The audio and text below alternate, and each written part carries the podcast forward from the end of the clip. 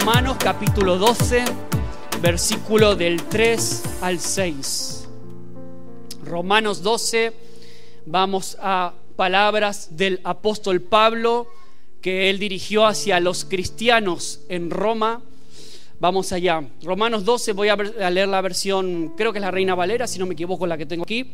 Pero si tienes alguna diferente, pues no pasa nada. Es lo mismo con otras palabras, quizás más modernas en la tuya, pero el caso es que se entienda el propósito y el sentido principal de esto. Le dijo Pablo a los cristianos en Roma, digo pues, por la gracia que me es dada a cada cual que está entre vosotros, que no tenga más alto concepto de sí que el que debe tener, sino que piense de sí con cordura, conforme a la medida de fe que Dios repartió a cada uno. Hoy leía otra versión diferente, más moderna, y, usaba una frase que me, hizo gracia. Decía, que a nadie se le suba los humos a la cabeza. Así, literalmente, decía. Creo que era la, la palabra, la versión de la palabra, decía así. Que es más o menos el sentido de lo que quiere transmitir Pablo. Que nadie tenga un concepto más alto de sí mismo que el que debe tener. Y aquí está diciendo algo clave para el mensaje de hoy. Yo el mensaje lo titulé, no sé si tienes el cartelito por ahí, yo creo que lo dejé, una medida de gracia. Lo titulé así, una medida de gracia. Y creo que aquí está hablando de esto, ¿no? Está la idea principal del mensaje es que Dios te dio a ti y me dio a mí una medida de fe, una medida de gracia. Vamos a ver un poquito Vamos a intentar entrar en el corazón de Pablo para entender qué significa esto, qué es, qué es esto de una medida de fe, qué es esto de una medida de gracia, ¿Cómo, cómo se mide eso, acaso es algo que se puede medir, vamos a ver qué es. Bueno, seguimos. Dice el versículo 4 de Romanos 12, porque de la manera que en un cuerpo tenemos muchos miembros, pero no todos los miembros tienen la misma función, evidentemente. Unos sirven para, unos realizan una tarea, otros hacen otra.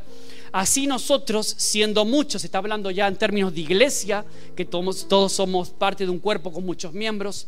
Dice, somos un cuerpo en Cristo, uno solo, un cuerpo en Cristo, y todos miembros los unos de los otros. De manera que, teniendo diferentes dones, según la gracia que nos es dada, así que nos es dada una medida de gracia. Dice, si el de profecía, úsese conforme a la medida de fe. O sea, si profetizas, pues aprovecha y ministra a la iglesia. Si eres bueno haciendo otra cosa o si Dios te dio otra gracia especial, otro don, pues aprovechalo para el funcionamiento del cuerpo. Entonces, como que todos nos bendecimos y cada uno hace una cosa, ¿no? Una tarea y el otro hace otra. Muy bien. Vamos a orar antes ya de, entrar en el tema. Señor, gracias este domingo precioso. Gracias por regalarnos una tarde más aquí en tu iglesia en Orense, iglesia Buenas Noticias. Señor, gracias por la libertad que tenemos de poder venir a adorarte, a poder cantarte a ti, a poder, Señor, en esta tarde derramarnos delante de ti. Señor, como cantamos hace un momento, que se abra el cielo, Señor, y que hoy podamos escuchar tu palabra, Señor. Que, seas, que sean palabras de tu Espíritu que vengan hoy a nosotros y puedan sellarnos Señor, que sean como un sello que no, es simplemente algo que entra por un oído, sale por el otro, sino que ya forma parte de nuestro ADN, de nuestras convicciones y que yo ya salga de este lugar, Señor, con un ánimo renovado, con fuerzas renovadas, con un entendimiento renovado y refrescado en ti, en lo que tú quieres para mi vida. Por eso estoy aquí. Vengo a alabarte, pero también sé que me voy a llevar algo de ti, algo muy especial de ti. Gracias, papá, en el nombre de Jesús. Amén. Amén. Muy bien, vamos a ver un poquito de qué habla el apóstol Pablo, pero antes de eso quizás sería bueno eh, entender eh, algo muy especial para, para comprender mejor lo que dice Pablo, porque yo creo que a todos los que estamos aquí nos encanta estar cómodos en casa, que sí, nos gusta eh, estar con nuestra bata abrigadita, nos gusta estar algunos en pijama, eh, te pones tu ropa más cómoda, aunque esté fea, aunque a veces esté un poquito rota o desgastada, pero es lo que te gusta a ti, es lo que a ti te sienta bien, es lo que a ti te es confortable y es con lo que te sientes cómodo, ¿no? Es la ropa, que es ese tipo de ropa que se ajusta como un guante, eh, que todos tenemos unos vaqueros rotos quizás, una camiseta que tú le tienes mucho cariño, se ajusta a ti, te, te encanta, te gusta cómo te queda. Ahora, ¿no desearías sentirte tan satisfecho con tu propia vida como con tu con tu ropa favorita? ¿No te gustaría sentirte tan cómodo contigo mismo como con tus vaqueros favoritos? Es decir, ¿no te gustaría que tu vida pueda expresar eh, la, una especie de alineación entre lo que tú eres y aquello para lo que Dios te llamó o Dios te creó? Y yo creo que todos, si somos honestos, todos anhelamos ese tipo de vida. Todos anhelamos ese tipo de vida donde podamos hacer aquello que nos apasiona y a la vez que eso pueda estar siendo de provecho para la iglesia, pueda estar siendo de bendición para otros. Es decir, que yo pueda estar sirviendo a Dios, trabajando incluso a nivel secular, entre comillas. No me gusta hablar de, trabajo secular porque todo trabajo honra a Dios, todo trabajo es para la gloria de Dios. Hagas lo que hagas, ¿no? Entonces, me encanta ver personas que combinan todo esto, combinan habilidades, combinan pasión y combinan eh, algo que los hace muy especial, que es que además son muy buenos para eso. Por eso yo tengo una serie de deportistas favoritos, no sé tú, pero a mí me gusta, por ejemplo, ¿quién no admira a un Messi?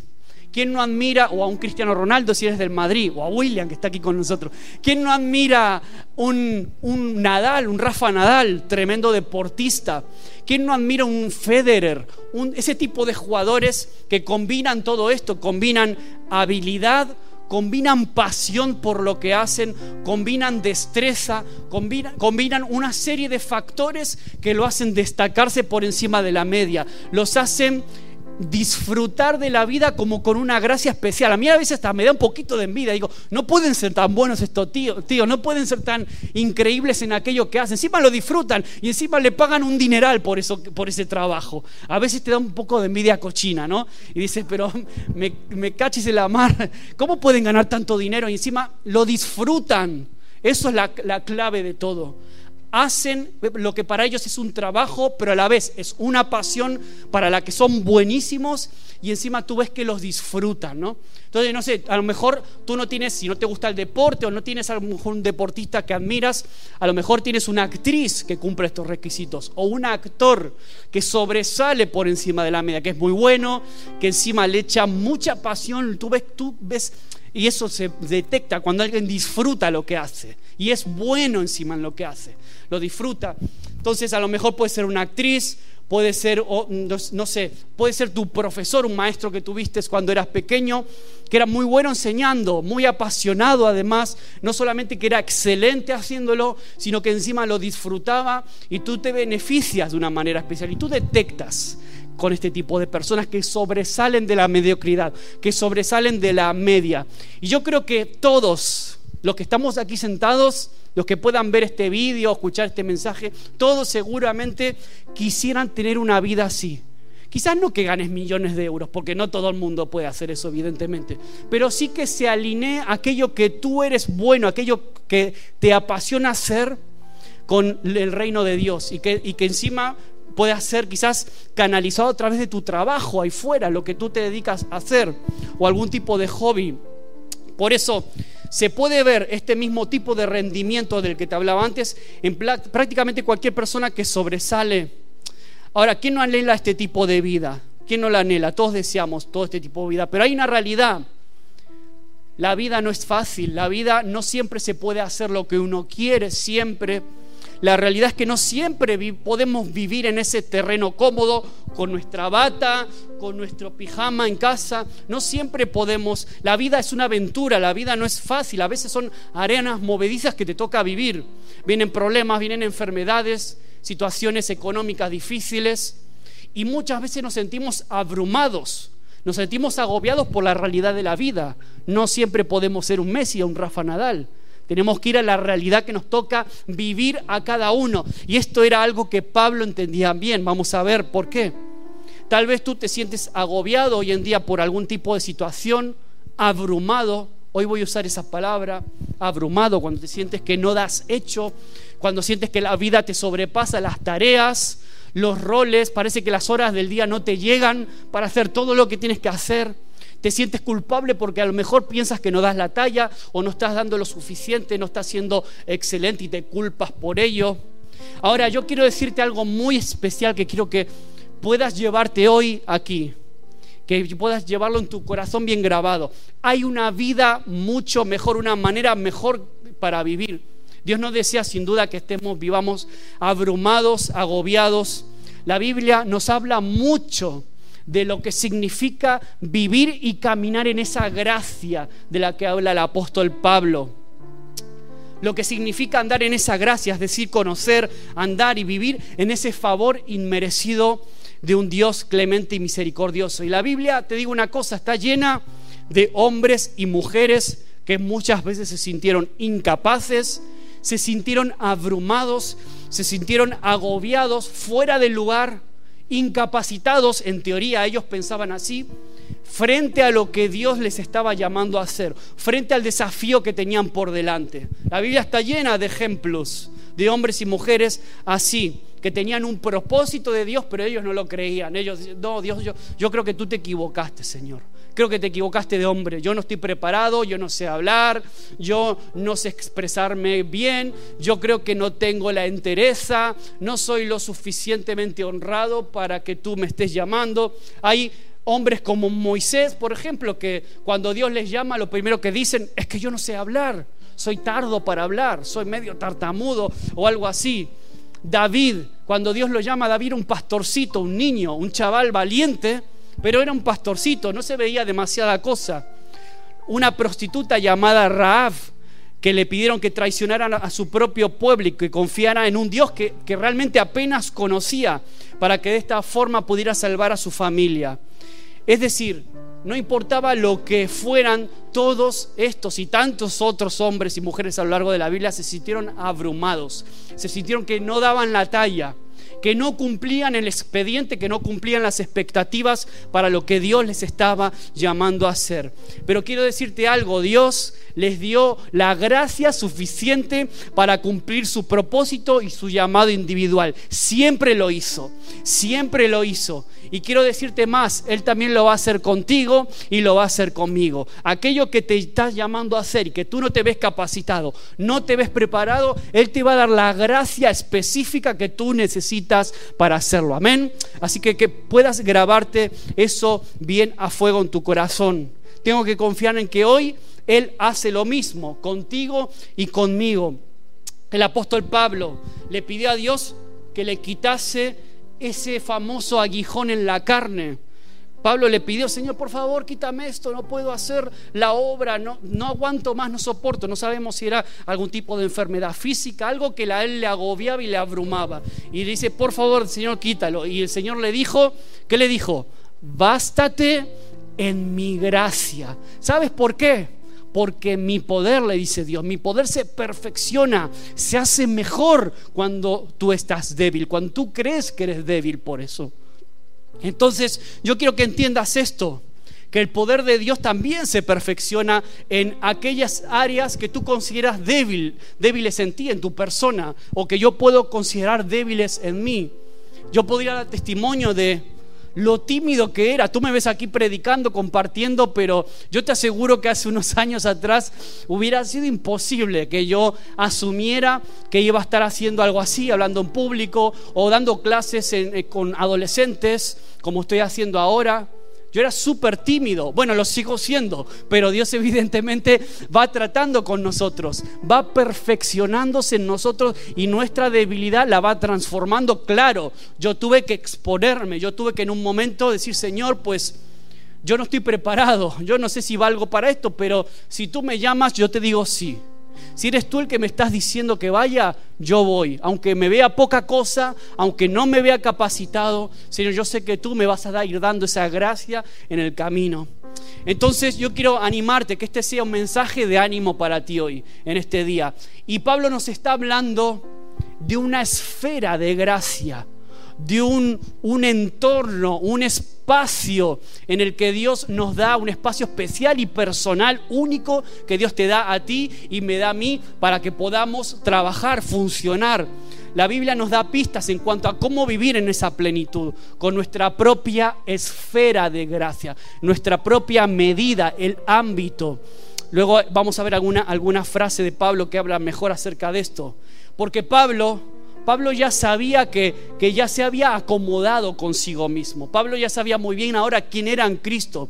Ya sabe muy bien quién es ya había perdido en este momento Pablo ya sus limitaciones, su pasado del que ya habíamos hablado antes en, unos domingos anteriores, y él se enfoca, Pablo se enfoca en su llamado. Ahora me toca hacer lo que tengo que hacer.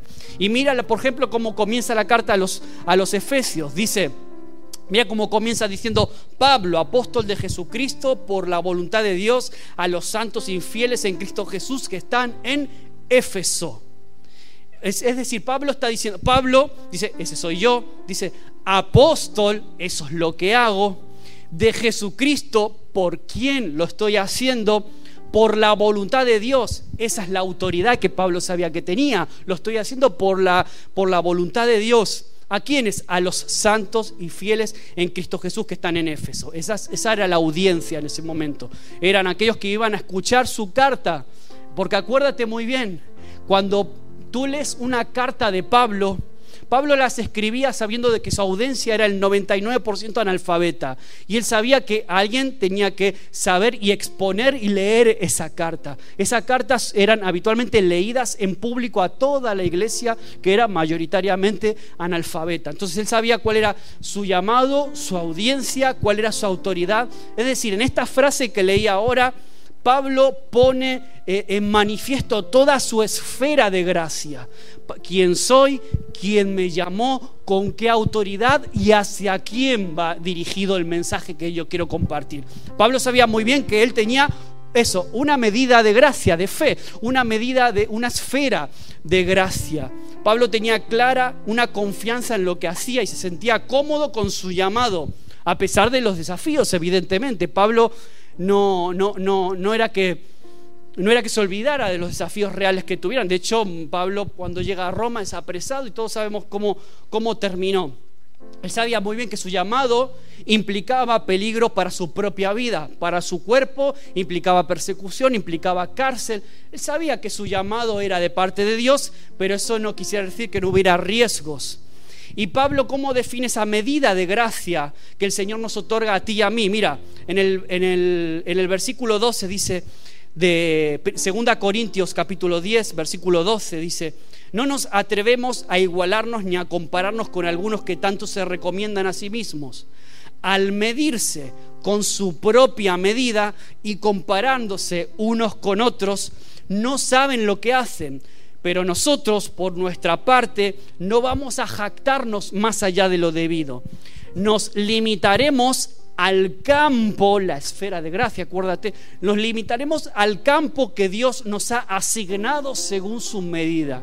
Está diciendo que Dios ya te asignó un lugar, te asignó un campo de trabajo, un campo donde tú vas a realizar tus funciones. Probablemente va a ser con tu familia, empieza ahí. Ese es el primer campo. En la primera esfera de gracia comienza ahí, con tu familia, en tu casa, sigue en tu trabajo, en tu vecindario, personas de influencia. Esa es tu esfera de gracia, sea en, la universidad, en el instituto, en el barrio, cuando vas al Eroskia, al Mercadona, cuando te cruzas con el vecino. Esa es la esfera, el campo de batalla que el Señor puso para ti, para que tú puedas sembrar Vale, nos limitaremos al campo que Dios nos ha asignado según su medida, dice Pablo. Palabras textuales, en la cual también ustedes están incluidos, le dice a la iglesia. Vale, entonces Pablo deja claro que no es prudente compararnos, evaluarnos basados en nuestras propias normas. ¿Sabes por qué? Porque cuando nos comparamos con las otras personas, si yo comparo mi esfera de gracia con la esfera de gracia que otros tienen, ¿sabes qué sucede en ocasiones? La mayor parte de las veces, que me voy a frustrar, que voy a acabar envidiando. ¿Por qué? Porque otros tienen un campo de gracia diferente al mío. Dios a cada uno le da el suyo, su ámbito de actuación, si, se, entiende mejor lo que quiero decir. Es decir, Solo podemos operar dentro de la esfera de servicio, el campo que Dios te asignó. ¿Cuándo vienen los problemas? Cuando yo quiero meterme en la esfera de gracia de otros. Cuando yo quiero hacer o compararme con lo que otros hacen. Ahí empieza la envidia, las comparaciones, los recelos. Me acordaba cuando repasaba esto, lo hablábamos en el grupo pequeño esta semana, en todo este lío monumental que seguramente tú estás enterado, de cierto partido político en el que están todos a la gresca entre ellos por luchas intestinas de poder. Me hacía mucho acordar a esto. Celos, lo que hay en el fondo de todo ese conflicto son celos personales. Es algo tan infantil y chiquilín como celos. Celos hacia una mujer que es más exitosa que yo, que es mejor y más popular y que tiene una gracia especial que a lo mejor yo no tengo. Y todo empieza así. La mayor parte de los conflictos vienen cuando nos comparamos y no entendemos que Dios nos dio a cada uno un espacio. Dios nos dio a cada uno una esfera de gracia específica para ti y para mí. Un campo que Dios te asignó. Entonces tú tienes que a lo mejor hoy pensar en esto. Bueno, ¿cuál es el campo que Dios me asignó? A lo mejor puedes pensar en tus hijos en primer lugar, familia, esposo, esposa, vecinos, amigos, contactos cercanos, esas personas de influencia, esas personas con los que tú compartes tiempo, compartes relación, una relación de amistad o de cercanía especial. Porque siempre que comiences a compararte con otros en la vida, vas a terminar sintiéndote insatisfecho, envidioso, resentido, celoso y sabes qué, amargado.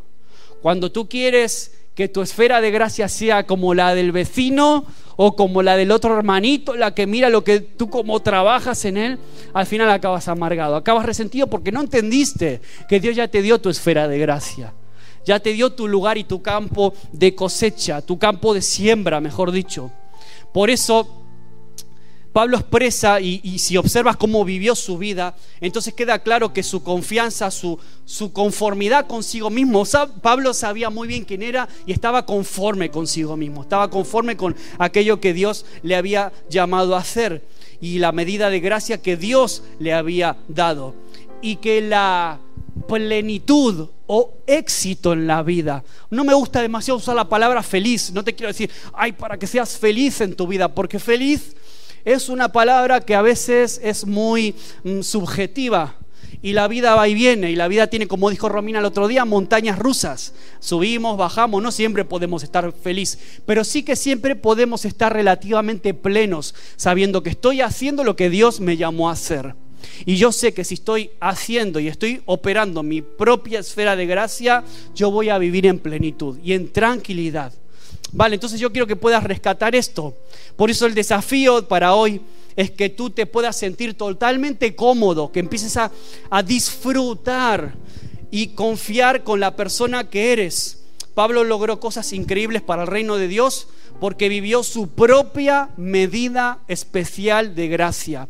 Él vivió pleno, él sabía que era su llamado y lo dio todo. Hizo algo que le apasionaba porque sabía que lo hacía para el Señor. Vivió en, esa, en, ese, en ese mundo, en esa influencia que Dios le permitió tener, que fue muy grande, evidentemente, en ese tiempo. Pablo fue el apóstol que llevó el Evangelio por buena parte de Europa y buena parte de Asia. Este, esta semana compartíamos un poquito acerca de esto con los alumnos en Lugo. Hablábamos de toda esta capacidad de influencia que tuvo alguien que supo operar y conocer cuál era su llamado, cuál era su propósito, cuál era, qué era lo que Dios le llamó. Por eso yo creo que Dios sí que quiere bendecirte para que tengas éxito. Pero la palabra éxito no en la medida como lo mide el mundo, sino el éxito de la perspectiva de Dios. Que puedas ser pleno, que puedas estar seguro de ti mismo, que no te compares, que no tengas necesidad de, ni, ni, te veas arrastrado a tener celos o envidia de otras personas. Que Dios te pueda liberar de eso. Y yo deseo que en esta tarde Dios te pueda liberar de esa necesidad de tener que agradar a otros, esa necesidad de compararte con otros constantemente, esa, esa necesidad a veces o esa tendencia insana, porque la comparación no siempre es mala. Si yo me quiero comparar con alguien que es muy bueno en algo y yo quiero parecerme a él, eso no es malo. El problema es cuando se vuelve algo enfermizo y me lleva a tener deseos malos en el corazón. Entonces, Cuando vives dentro de tu gracia especial, entonces sientes que la vida es abierta y expansiva. Entonces aprendo a ser generoso, dejo de compararme, empiezo a apreciar más a los demás, empiezo a disfrutar de la vida que Dios me dio, independientemente de lo que me toque hacer, aunque yo piense que lo que tengo para hacer es poquita cosa, aunque yo me sienta poca cosa con el trabajo que tengo, aunque yo vea o sienta que eso es poquito pero no, estoy trabajando estoy sirviendo al Señor que siempre da mucho más allá de lo que pensamos. Por eso, cuando vivimos en ese nivel de vida abundante, te aseguro que, que, Dios nos va liberando de esa cultura de la competencia y de la comparación. Empezamos a ser más abiertos, menos desconfiados y eso nos ayuda a tener, a, tener un poco más de amistades con las personas, a ser más confiados, nos llena de gracia, podemos ser generosos. Es decir, cuando experimentamos ese favor de Dios, descubrimos que su gracia, ¿sabes qué? Lo llena absolutamente todo. Te llena el corazón, te llena de propósito y es completamente suficiente. Es todo lo que necesitas. Cuando tú dices, yo quiero hacer la voluntad de Dios, Dios te da todo lo que tú necesitas para hacerlo, aunque te veas aparentemente incapaz. Cuando vives esa vida abundante y plena para la que fuiste diseñado, todo lo que haces, ¿sabes qué? Se caracteriza por la pasión. Aunque tengas que barrer, aunque tengas que manejar el sonido, aunque tengas que saludar a alguien, todo, todo lo haces con pasión, porque estoy haciendo eso para lo cual el Señor me llamó. Y cuando sucede eso, empiezas a dejar de vivir a la altura de las expectativas de los demás y te empiezas a sentir cómodo, realmente cómodo contigo mismo, con la persona que Dios te diseñó, que eres.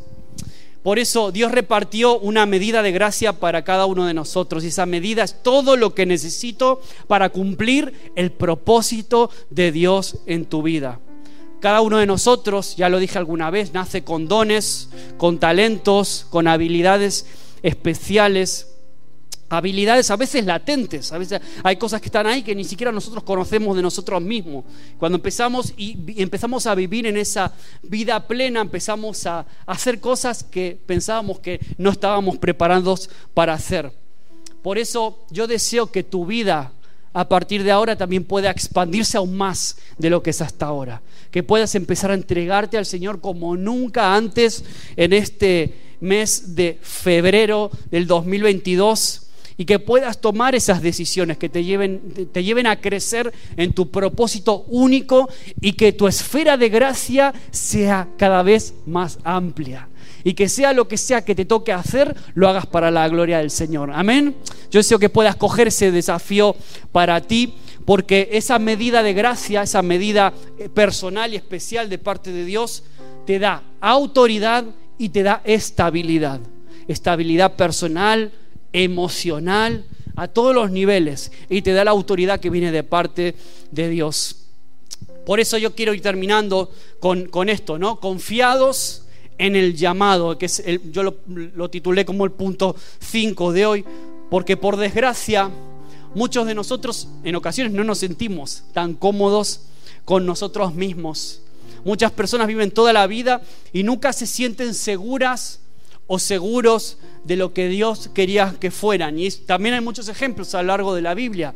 Yo pensaba también en, en Gedeón, por ejemplo, que en un momento de su vida sucedió algo así. El Señor lo llamó y él se vio poca cosa, se asustó, estaba acobardado, escondido en un lagar, con comida, provisiones, ahí escondido. ¿Alguna vez Dios te ha pedido que hicieras algo que te parecía imposible? Porque eso es lo que le sucedió exactamente a Gedeón. Por eso mi deseo es que podamos estar cimentados en la gracia. Dios siempre ve más que nosotros mismos. Dios siempre ve más en ti que tú mismo. Y nunca vas a cumplir los propósitos de Dios para tu vida si, si miras fuera de ti. Si te enfocas en lo que otras personas son, lo que hacen o lo que tienen, entonces vamos a empezar con, en esa dinámica de comparación de sentirme abrumado, de sentirme como que siempre hay otras personas que me superan porque estamos con ese espíritu de competencia, competición. Pero Dios no te llamó ni a ti ni a mí para imitar a nadie. Dios no te llamó a ti para que tengas que imitar a otros, sino para que tú puedas descubrir que tú eres todo lo que Dios quiso que seas, que puedas descubrir que Él te dio esa medida de gracia especial para que te sientas cómodo contigo mismo, como cuando estás en casa te pones las chanclas, te pones la bata, te pones tu pijama y ahí tú eres quien eres. Ahí te desabrochas el cinturón, sale la barriga así para afuera, eres quien tú eres. Y que Dios de verdad quiere que nosotros podamos disfrutar de ser quienes somos haciendo lo que Él nos llamó. No que tengamos que aparentar, no que tengamos que hacernos un personaje especial para servirle, no, ni que hablemos de repente raro, sino que sencillamente seamos quienes somos aún con nuestros defectos, porque claro que los tenemos y Él los va a ir perfeccionando, pero nunca poniendo una máscara, ni siendo hipócritas y montándome un personaje para agradar a otros o para parecerme a otros. Y te aseguro que eso trae mucha libertad. Te aseguro que trae mucha libertad cuando tú de verdad eres quien eres y puedes ser y tienes la confianza de hablar de verdad lo que tú crees, lo que tú piensas, sin tener que aparentar ni hacer ningún tipo de personaje. Es decir, trae libertad ser fiel a la medida de gracia que Dios te ha dado. Por eso este es tiempo de descubrir nuestro yo único. Y este no es un mensaje de mm, motivacional barato, de estos de descubre cómo ser tú mismo. No, no. Pero de verdad que en el fondo Dios quiere que tú puedas ser feliz, déjame utilizar esta palabra que a mí hoy me siento, no me gusta mucho, pero que sientas, te, puedas sentirte pleno con quien tú eres y con como Dios te creó. Porque Dios no se equivoca. Dios no se equivocó nunca contigo. Él sabía exactamente lo que tenía en mente para tu futuro cuando te formó. Él ya sabía, ya sabía todo eso. Por eso quiero volver a leer este, este pasaje que leíamos al principio de todo este pasaje de Romanos 12, versículo 3 al 6, para que ahora después de esto pueda cobrar un sentido nuevo lo que estamos leyendo. Digo pues, por la gracia que me es dada, dice Pablo, a cada cual está entre vosotros que no tenga más alto concepto de sí que el que debe tener. O sea, no te vayas al otro extremo, que no se te suman los humos a la cabeza, como decía otra versión, sino que piense de sí mismo como con cordura, o sea, con equilibrio. Hombre, claro, no puedo, no puedo pensar que soy Superman, tampoco tengo que ser equilibrado. Dios me creó con mis virtudes y con mis defectos, ¿vale? Sino que piense de sí con cordura conforme a la medida de fe que Dios repartió a cada uno. Hay una medida de fe también que tú tienes. De la manera que en un cuerpo tenemos muchos miembros, pero no todos los miembros tienen la misma función, evidentemente, así nosotros siendo muchos somos un cuerpo en Cristo. Y todos miembros los unos de los otros. Tenemos pues diferentes dones según la gracia que nos es dada. Úsalo conforme a la medida de fe. ¿Cuáles son tus fortalezas? Pregunta para hoy puedes identificar quizás estos dones únicos presentes en tu vida. Puedes identificar cuáles son esos, esos dones específicos que tú tienes con los que puedes quizás bendecir y ministrar y ayudar a otros. Puedes en esta tarde hacer un poquito quizás de introspección, mirarte a ti mismo, ver tus fortalezas, ver cómo Dios te creó quizás a veces ver también tus defectos, porque evidentemente siempre es bueno detectarlos para ir a por ellos. Pero podamos pensar en todo esto, porque es fácil llenar tu mente con lo que no tienes y perder de vista lo que puede hacer con eso que Él sí que tú tienes. Es muy fácil pensar en aquello que me falta, en definitiva, pero a veces no es tan fácil ver lo que Dios puede hacer con eso que yo ya tengo aquí lo que yo ya tengo en mi vida, con eso que Dios ya hizo en mí. Por eso la palabra dice que cada uno, según el don que ha recibido, ministrelo a otros como buenos administradores de la multiforme gracia de Dios. Hay algunos que son muy buenos para las ventas, pues vende, aprovecha, ministra a otros también. Quizás puedas sembrar palabra de Dios a través de tu trabajo, de lo que tú haces, de las relaciones que tú haces. Otros son buenos escribiendo, pues hazlo para la gloria de Dios. Otros son buenos con la música, pues hazlo también para la gloria de Dios. Es decir, cada uno lo que sabe, puede y es bueno y aquello que te apasiona, aquello que Dios te puso entre tus manos, úsalo para administrar a otros. Como buenos administradores, el desafío es ese, ser buenos administradores de lo que Dios te dio. No malgastes tu tiempo, no malgastes tus energías, no dejes morir aquello que te apasiona, aquello que Dios puso en tus manos para ayudar y ministrar a otros. Porque la Biblia dice que la, la gracia de Dios es multiforme.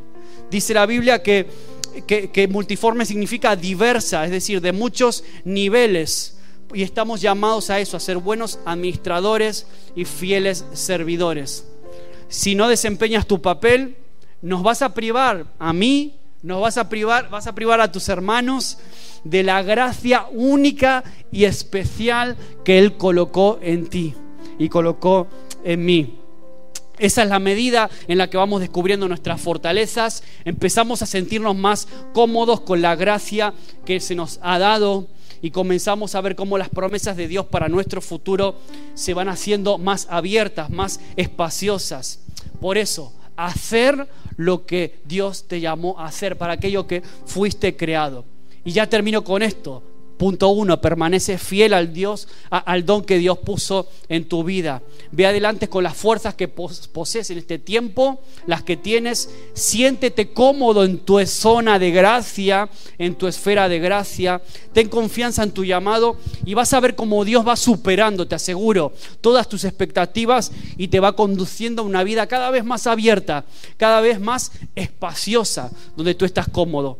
Y, pensaba en Gedeón, ¿no? Que estaba completamente abrumado por las circunstancias, porque se veía incapaz y sin embargo, aquel ángel que vino de otro mundo de repente y estaba allí y le decía cosas que a Gedeón le sonaban a chino. Le estaba diciendo, tú eres un hombre valiente. Tú eres, estaba, y Gedeón decía, pero ¿de qué estás hablando de mí? Él se veía como un cobarde. Él se veía que estaba atemorizado, se veía muy poca cosa. Pero en ese momento algo se agitó dentro del corazón de Gedeón. Algo se agitó dentro de él y empezó a creer las palabras de ese ángel. Aunque él se veía acobardado, se veía miserable, poca cosa, escondido, con sus provisiones en un lagar, su corazón empezó a bombear sangre, a agitarse. Y empezó, aquello que parecía que estaba muerto, empezó a cobrar vida y a cobrar esperanza. Él vivía derrotado por un entorno y había perdido en ese momento toda esperanza. Pero el Señor volvió a ser y le dijo, ve con esta tu fuerza y salvarás a Israel de manos de los madianitas. ¿No te envío yo? le dice el Señor. ¿Acaso no te estoy enviando yo? Vas a poder con todo, vas a poder con los madianitas, porque la fuerza viene de mí, le decía el Señor. Decir, sin duda Gedeón no estaba viendo esa realidad que el ángel en ese momento le estaba trasladando a él, pero él la creyó por fe. Por eso como Gedeón necesitamos descubrir el sentido de propósito que tenemos, ese, ese espíritu de conquista para este tiempo, para este año 2022. Y la fe en un Dios que nos llama por nuestro nombre y que nos ha dotado de fuerzas individuales, de una esfera de gracia única única para cada uno de nosotros.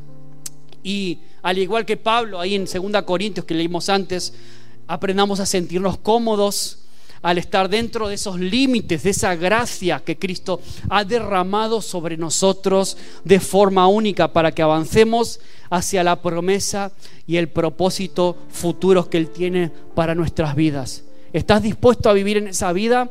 ¿Te gustaría vivir en ese nivel de plenitud, en esa esfera de gracia? Le voy a pedir a Andrés que pueda pasar aquí al teclado, quizás a Alexandra también, y que podamos terminar reflexionando, pensando en esto. Vamos a ponernos de pie un momento. Piensa un momento, cierra tus ojos ahí donde estás. Vamos a hacer un ejercicio de, de introspección también, de mirarnos a nosotros mismos ahora de pensar en tus fortalezas, de pensar en aquellos puntos débiles también, en aquellas cosas que deben ser mejoradas o perfeccionadas, de pensar en tu esfera de gracia, de pensar en la medida, en ese, en ese ámbito que Dios ha colocado alrededor tuyo, esas personas que están cerca tuya. Esas personas a las que tú puedes ministrar en esta semana, aquellas personas que pueden recibir una palabra de aliento de ti. Mira para tu corazón, mira dentro tuyo. Empieza a pensar en esas personas con las que tú te cruzas a menudo, en esas personas que están relativamente cerca en tu vida, personas con las que compartes quizás tiempo en el trabajo, tiempo en la universidad, en los estudios, en el cole, en el instituto, allí donde tú estás. Aquellas personas que necesitan escuchar una palabra de ánimo. Y que tú puedas percibir que esas personas son ese ambiente, esa tierra fértil que Dios ha colocado para ti. Esas personas a las que tú esta semana le vas a sembrar vas a tirar una semilla, vas a tirarle una palabra de fe, vas a tirarle y a darle una palabra de ánimo, de aliento, a decirle que hay un Dios que las ama, que hay un Dios que restaura, que hay un Dios que limpia, hay un Dios que levanta, que da propósito, que da sentido, que quiere darte una esfera de gracia, un ámbito nuevo, una nueva vida con sentido. ¿Cuántos de los que están aquí en este lugar quizás están sintiéndose abrumados por la circunstancia de la vida? ¿Cuántos de los que están aquí quizás están sintiéndose agobiados, sobrepasados por las cargas que la vida te va poniendo por delante? Llámese en cargas familiares, cargas económicas, deudas, faltas de trabajo. ¿Cuántos están aquí hoy abrumados porque parece que no hay salida? porque parece que la cosa no se resuelve. Yo quiero decirte algo hoy en esta tarde. Dios quiere ampliar tu espacio de gracia. Dios quiere que te aprendas a sentirte cómodo con lo que Él, Él ya ha puesto en tus manos. Él claro que quiere hacer más, pero quiere que disfrutes lo que ya tienes ahora en el nombre de Jesús. Que tú puedas empezar a disfrutar aquello que ya tienes.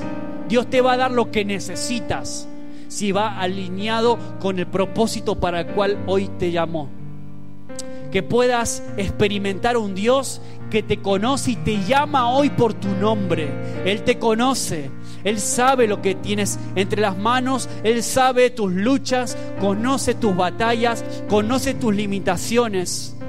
Pero Él te dice, yo voy a hacer mucho más en este año contigo. Yo te voy a utilizar para mis propósitos y mis propósitos son eternos aunque te veas poca cosa, el Señor te dice, yo puedo hacer mucho más contigo. En el nombre de Jesús, decidimos, Señor, creerte en esta tarde, creerte a ti para lo que se viene por delante. Señor, que las personas que hay alrededor mío en el día a día, sean cautivadas por tu amor y que yo pueda ser un canal de bendición, que yo pueda ser un mensajero como lo fue el apóstol Pablo, que sabía cuál era su llamado, sabía muy bien cuál era su esfera de gracia. los cielos están abiertos sobre tu iglesia, sobre tu casa, sobre esta ciudad.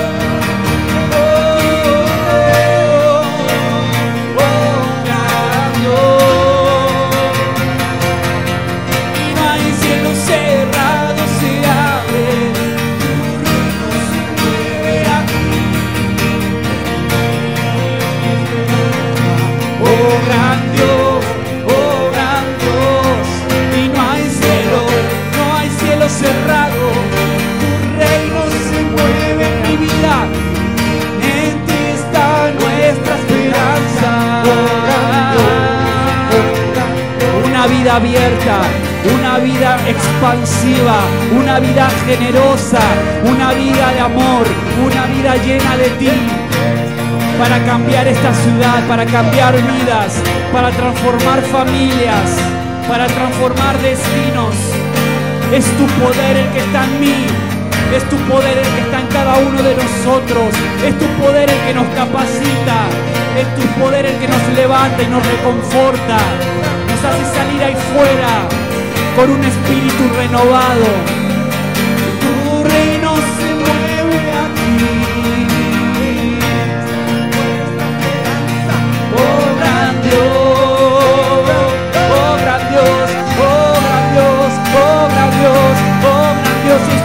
Que me cautiva, el que me enamora, es el combustible de mi corazón, es el combustible de mi llamado. No hay nada que lo apague, no hay nada que lo detenga, es tu poder el que está en mí. No hay cielo cerrado sobre esta ciudad.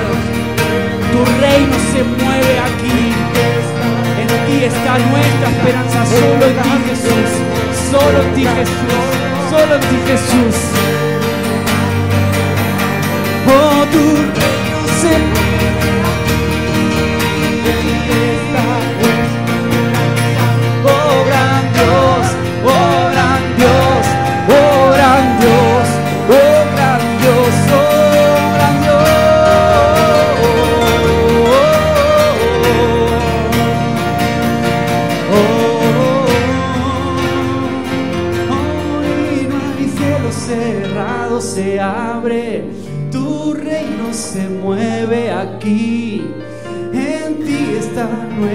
esperanza, oh gran Dios, oh gran Dios. Y no hay cielo cerrado, se abre, tu reino se mueve aquí.